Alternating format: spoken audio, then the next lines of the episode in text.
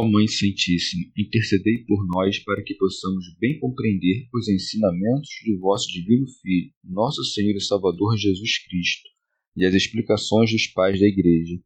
Ó Virgem Imaculada, ofereço-vos este trabalho e peço que abençoais aqueles que o ouvirem, e que seja para a maior honra e glória de Deus. Amém.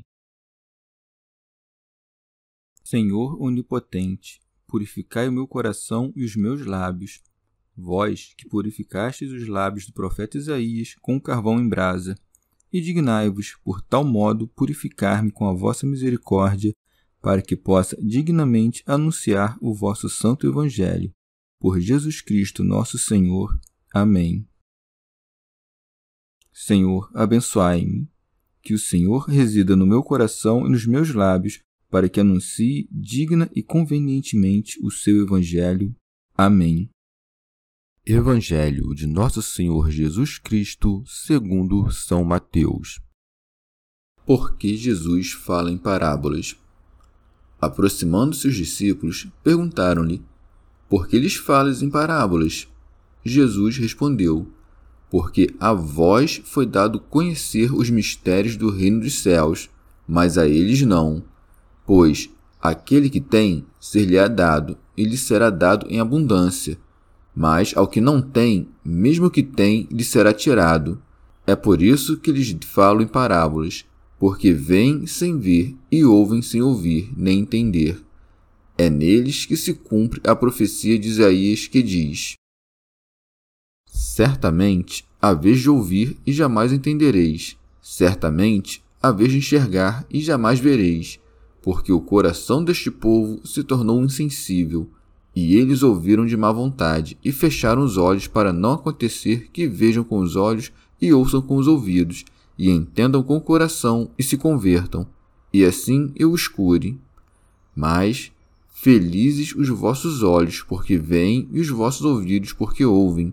Em verdade vos digo que muitos profetas e justos desejaram ver o que vedes e não viram, e ouvir o que ouvis e não ouviram. Comentários dos Pais da Igreja Comentário de São Tomás de Aquino em forma de glosa. Os discípulos, compreendendo que eram obscuras as coisas que o Senhor dizia ao povo, quiseram intimá-lo para que não falasse por parábolas. Por isso foi dito.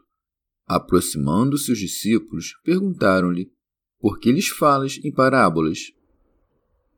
São João Crisóstomo são dignos de admiração os discípulos que, tendo desejo de aprender, sabem quando é oportuno interrogar o Senhor, porque não o fazem diante de todo o mundo. É isso que nos mostra Mateus ao dizer: aproximando-se os discípulos. Marcos, por sua vez, expressa mais claramente esta reserva, dizendo: quando se encontrou só. São Jerônimo. Devemos nos perguntar como, estando Jesus na barca, se aproximaram dele, Pode-se responder dizendo que subiram à barca e, estando nela com o Senhor, ali fizeram-lhe a pergunta sobre a explicação da parábola. Remígio Auxerre. Aproximando-se, disse o evangelista, para manifestar que de fato o interrogaram ou que podiam se aproximar dele, mesmo sendo curta a distância entre eles. São João Crisóstomo. Também é considerável a retidão deles e quão preocupados estavam pelo bem dos outros e como seu primeiro cuidado era o próximo. Porque não disseram Senhor, porque nos fala por parábolas, e sim porque lhes falas em parábolas. E por isso o Senhor lhes responde: Porque a vós foi dado conhecer os mistérios do reino dos céus, mas a eles não. Remígio de Auxerre a vós digo que me seguis e credes em mim. Chama de mistério do reino dos céus a doutrina do Evangelho, que não é dada a conhecer a eles, isto é, aos que estão fora e não querem crer nele, ou seja, aos escribas, aos fariseus e a todos que perseveravam na infidelidade. Aproximemo-nos do Senhor, pois, com um coração puro, em companhia dos discípulos, para que se digne de interpretar para nós a doutrina evangélica, como foi dito. Estão sentados a seus pés, recebem da sua doutrina. São João Crisóstomo. Disse isso não para expressar uma fatalidade nem uma necessidade, mas para demonstrar que aqueles a quem isto não é concedido são a causa de todos os seus próprios males, e para nos mostrar que conhecer os mistérios divinos é um dom de Deus e uma graça que vem do alto. Não se destrói por isso o arbítrio, como se vê pelo que será dito adiante. Porque o Senhor, a fim de não desesperar alguns, nem deixar preguiçosos os que receberam este dom, ao ouvirem que lhes foi concedido, faz-nos ver que o princípio destes dons vem de nós. Por isso acrescenta: Pois aquele que tem, ser-lhe-á dado, e lhe será dado em abundância, mas ao que não tem, mesmo que tem, lhe será tirado, como se dissesse: Aquele que tem desejo e zelo será dado tudo que vem de Deus. Pelo contrário, aquele que está privado deste desejo e não cumpre com a parte que lhe cabe para consegui-lo, não receberá os dons de Deus, e o que tem lhe será tirado, não sendo Deus quem o tira, mas o homem que se faz indigno de possuí-lo. Daqui que, se virmos que alguém ouve com preguiça a palavra de Deus e que, apesar de nossos esforços, não podemos persuadi-lo a atendê-la, não temos outra opção a não ser calar, porque, se insistirmos, aumentaremos sua preguiça. Mas atraímos aquele que deseja aprender com dedicação e entregamos a ele muitas coisas. E bem disse outro evangelista, em uma variante do texto de São Marcos 4,25: Ao que parece ter, porque este não tem de fato aquilo que tem. Remígio de Auxerre e aquele que tenha dedicação para ler receberá a faculdade de entender. E ao que não tem a dedicação para ler, ser-lhe-ão tirados os dons naturais que parece ter. Ou, ao que tem caridade, serão dadas as demais virtudes, e ao que não a tem, se lhe tirarão as outras virtudes, porque sem caridade não pode haver bem algum. São Jerônimo. Ou também aos apóstolos que creram em Cristo foi-lhes concedido, e dos judeus que não creram no Filho de Deus foram tirados até os bens naturais que possuíam, se é que possuíam algum, e não podem compreender nada com sabedoria, porque carecem do princípio da sabedoria. Santo Hilário de Poitiers Os judeus que não têm fé perderam até a lei que tinham, e por isso a fé evangélica tem o dom perfeito, porque, uma vez recebida, nos enriquece com novos frutos, enquanto que, se é repudiada, tira-nos também os dons que recebemos no primeiro estado de natureza. São João Crisóstomo. E para expressar com mais clareza o que dissera, acrescenta: É por isso que lhes falo em parábolas, porque veem sem ver e ouvem sem ouvir nem entender. Se eles não pudessem abrir os olhos, esta cegueira seria natural e seria oportuno abrir-lhes os olhos. Mas, como é voluntária, não disse simplesmente não veem, e sim, vendo, não veem. Eles ouviram expulsar os demônios e disseram: Este não lança fora os demônios, senão por virtude de Beuzebu. Ouviram que atraía todos a Deus e dizem: Este homem não é de Deus. E como anunciavam o contrário do que viam e ouviam, lhes foi tirada a faculdade de ver e de ouvir, e não tiram proveito algum disto, mas se precipitam numa condenação maior. Por esta razão, o Senhor não lhes falou a princípio por parábolas, mas com toda clareza. Como perverteram o que viram e ouviram, agora fala-lhes por parábolas. Remígio de Auxerre. E é de se notar que não só eram parábolas suas palavras, mas até suas próprias ações, isto é, eram símbolos de coisas espirituais, o que se vê claramente quando disse: Porque veem sem ver, e as palavras não se veem, mas se ouvem. São Jerônimo. Disse isso daqueles que estão na praia e separados de Jesus e que, por causa do ruído das ondas, não podiam ouvir com clareza o que dizia. São João Crisóstomo. Em seguida, a fim de que não pudessem dizer calunia-nos como um inimigo, cita a passagem do profeta Isaías, que disse o mesmo deles. Por isso segue: É neles que se cumpre a profecia de Isaías que diz: Certamente há vez de ouvir, e jamais entendereis. Certamente há vez de enxergar, e jamais vereis. Comentário de São Tomás de Aquino em forma de glosa. Isto é, ouvireis as palavras com a audição, mas não compreendereis os mistérios das palavras. Vendo, vereis a carne, e não vereis, isto é, não compreendereis a divindade. São João Crisóstomo. O Senhor disse isso porque os judeus tiraram de si mesmos a faculdade de ouvir e de ver, pois tinham os ouvidos e os olhos fechados e o coração insensível, e não só não ouviam, mas ouviam de forma distorcida. Por isso segue, porque o coração deste povo se tornou insensível, e eles ouviram de má vontade. Rábano Mauro. O coração dos judeus ficou insensível pelo peso da malícia e pela multidão de seus pecados. Ouviram com repugnância as palavras do Senhor e receberam-nas com ingratidão. São Jerônimo. E para que não pensássemos que essa insensibilidade do coração e dureza dos ouvidos eram próprios de sua natureza e não de sua vontade, o Senhor acrescenta a culpa própria do arbítrio, dizendo: E fecharam os olhos. São João Crisóstomo. Nesta passagem, o Senhor demonstra como é profunda a perversidade e obstinada a aversão que tinham por ele, mas, para atraí-los, acrescenta: E se convertam, e assim eu os cure. Querendo dizer que, se eles se convertessem, seriam curados, ou como se alguém dissesse: se me suplicassem, eu os perdoaria imediatamente.